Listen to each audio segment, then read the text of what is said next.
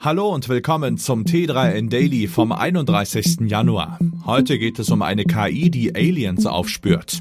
Außerdem die erschwerte Rückgabe von Amazon E-Books, schwebende Feenroboter, manipulative Online-Shops und ein Algorithmus, der Partys verhindert.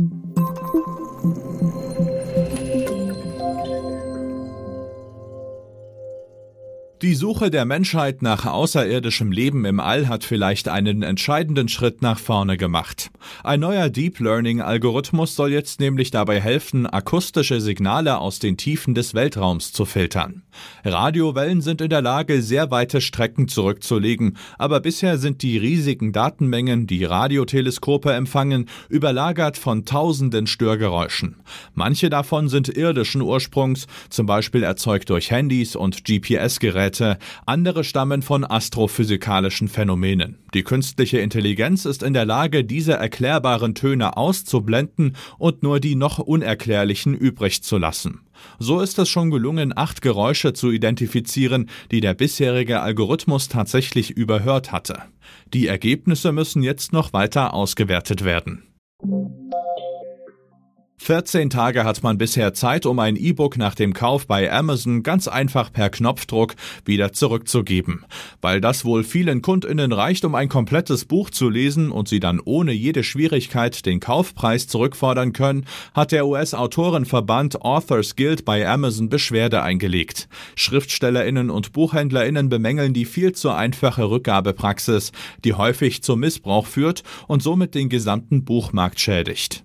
In Folge hat Amazon jetzt beschlossen, die Reklamationen von E-Books zu erschweren.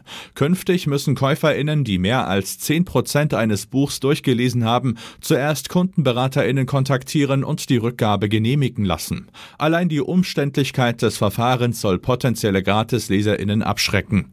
Auch in Deutschland wird die neue Regelung in Kraft treten. Zu welchem Zeitpunkt ist allerdings noch nicht bekannt. Sie sind nur 1,2 Milligramm leicht und können fliegen. Winzige Polymer-Montageroboter, die von der Light Robot Group an der Universität Tampere entwickelt wurden. Die kleinen Konstrukte aus sogenanntem intelligentem Material schweben im Wind und können gezielt mit LED-Licht gesteuert werden, das sie gleichzeitig mit Energie versorgt. Die Feenroboter sind sogar in der Lage, ihre Form zu verändern und sie den Umgebungsbedingungen anzupassen. Eingesetzt werden sollen sie hauptsächlich in der Landwirtschaft. In ferner Zukunft könnten sie beispielsweise die Aufgaben von Bienen bei der Bestäubung von Pflanzen übernehmen. Um dieses Ziel zu erreichen, stehen die Forscherinnen allerdings noch vor der Herausforderung, eine nachhaltige und wiederverwendbare Produktion der Mini-Roboter sicherzustellen.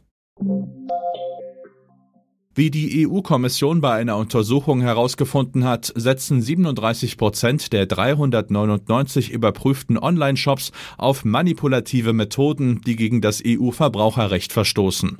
Mit sogenannten Dark Patterns bringen die Websites Kundinnen dazu, bestimmte Kaufentscheidungen zu treffen. Auf 42 Seiten befanden sich zum Beispiel falsche Countdown-Zähler, die ein begrenztes Angebot suggerieren, aber nach Ablauf wieder zurückspringen.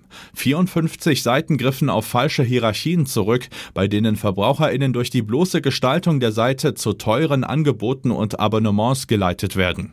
70 Online-Shops versteckten maßgebliche Informationen über Lieferkosten oder Produktzusammensetzung in kleiner Schrift oder kontrastarmer Aufmachung. Der EU-Justizkommissar fordert jetzt nationale Behörden auf, Gegenmaßnahmen zu ergreifen. Buchungsseiten für private Unterkünfte wie Airbnb fahren seit einiger Zeit eine strikte No-Party-Policy. Zu viele Beschwerden und sogar Todesfälle haben dazu geführt, dass die Buchung von Häusern und Wohnungen zum Veranstalten großer Feiern jetzt ganz verboten ist. Allerdings tun sich die Unternehmen oft schwer, die Pläne der Gäste vorauszusehen. Das Travel-Tech-Startup Verbo hat jetzt einen Algorithmus entwickelt, der anhand verschiedener Faktoren bei der Gästezahl und der Aufenthaltsdauer berechnet, wie hoch die Wahrscheinlichkeit einer nicht genehmigten Party ist.